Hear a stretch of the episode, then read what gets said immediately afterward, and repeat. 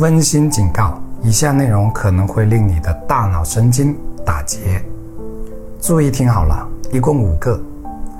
当有人告诉你坚持就是胜利的时候，也会有人告诉你选择大于努力；当有人告诉你细节决定成败的时候，也会有人告诉你做大事要不拘小节。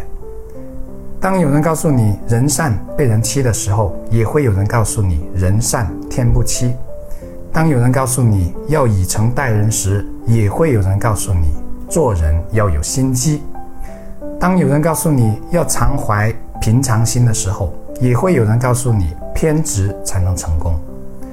矛盾吗？矛盾。真的矛盾吗？也不矛盾。现代人为什么会焦虑？其中一个原因。也许正和我们每天接受的信息有关。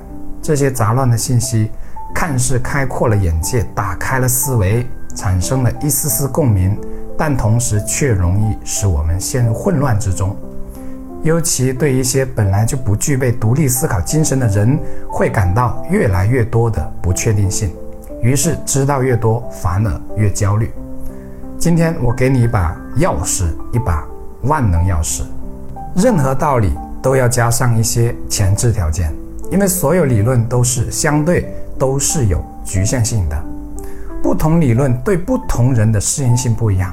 举个例子，有一天你去花木场买了一盆很漂亮的盆栽回来，于是问老板平时要怎么浇水，老板说三天浇一次。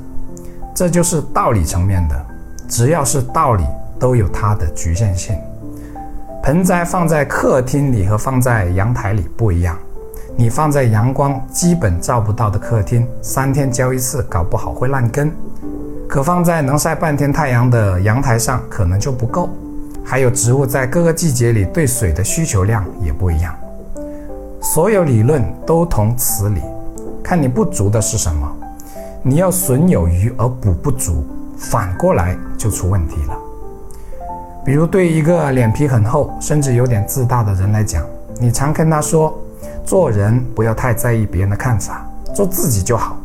那结果他可能会越走越偏，最后狂妄到目中无人，因为他从来不顾及别人的看法和感受。可对于一个很玻璃心的人来说，你同样告诉他不必太在意别人的看法，做自己就好，那也许是对的。相反，如果你告诉他要多顾及别人的看法，那他可能会越来越玻璃心，导致做什么事情都怕被人议论。对于这种敏感脆弱的人，你告诉他要在自己身上找原因，那可能会恰恰害了他。比如创业失败了，他可能会失去再创业的自信，因为他感到自己身上的问题太多了。反过来，他把失败的原因归结于外界因素。反而可能比完全在自己身上找原因更好。当然，有智慧的人都会懂得将外界和内部的因素都进行理性并全面的分析。再比如，你本来就是一个因为太拼而顾不上家庭和健康的人，如果接受的还是那种奋斗啊、激情啊、走出舒适区啊等等打鸡血类的道理，你搞不好有一天会垮，因为你拼过头了。你接受到的信息告诉你，人生就得这样，紧绷着的那根弦一直放松不下来。相反，如果你是一个本来就缺乏进取心、安于现状的人，可整天还接受那些教你怎么知足常乐的道理，那搞不好你这辈子就要废了。因为这种道理能让你找到不进取的理由，从而让你一直待在舒适区里面。我们在网络上吸收知识都是囫囵吞枣。导致自己好像知道很多，可不知道的更多，同时感到自己几乎通通做不到，最后必然越来越焦虑。这恐怕就是老子说的“多则惑”。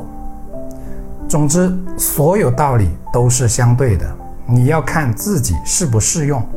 就算它有过千万点赞，或者世界第一的畅销书，对你来说也未必是真理。病万变，药亦万变。一个药方哪怕是神药，也治不了所有人的病。其实我们懂得的道理一点都不缺，只是做的太少，了解自己太少，关注别人太多。把一个适合自己的道理坚持落实下去，你的人生就会慢慢有所改变。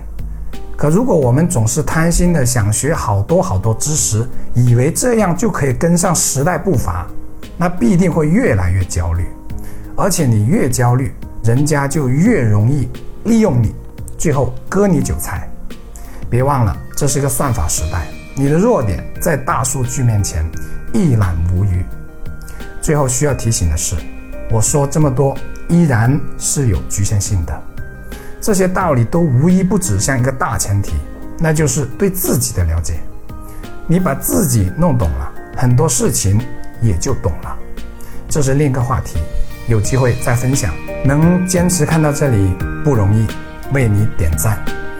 我是谢明宇，关注我，一起解惑人生。每周一、三、五晚八点更新，敬请期待。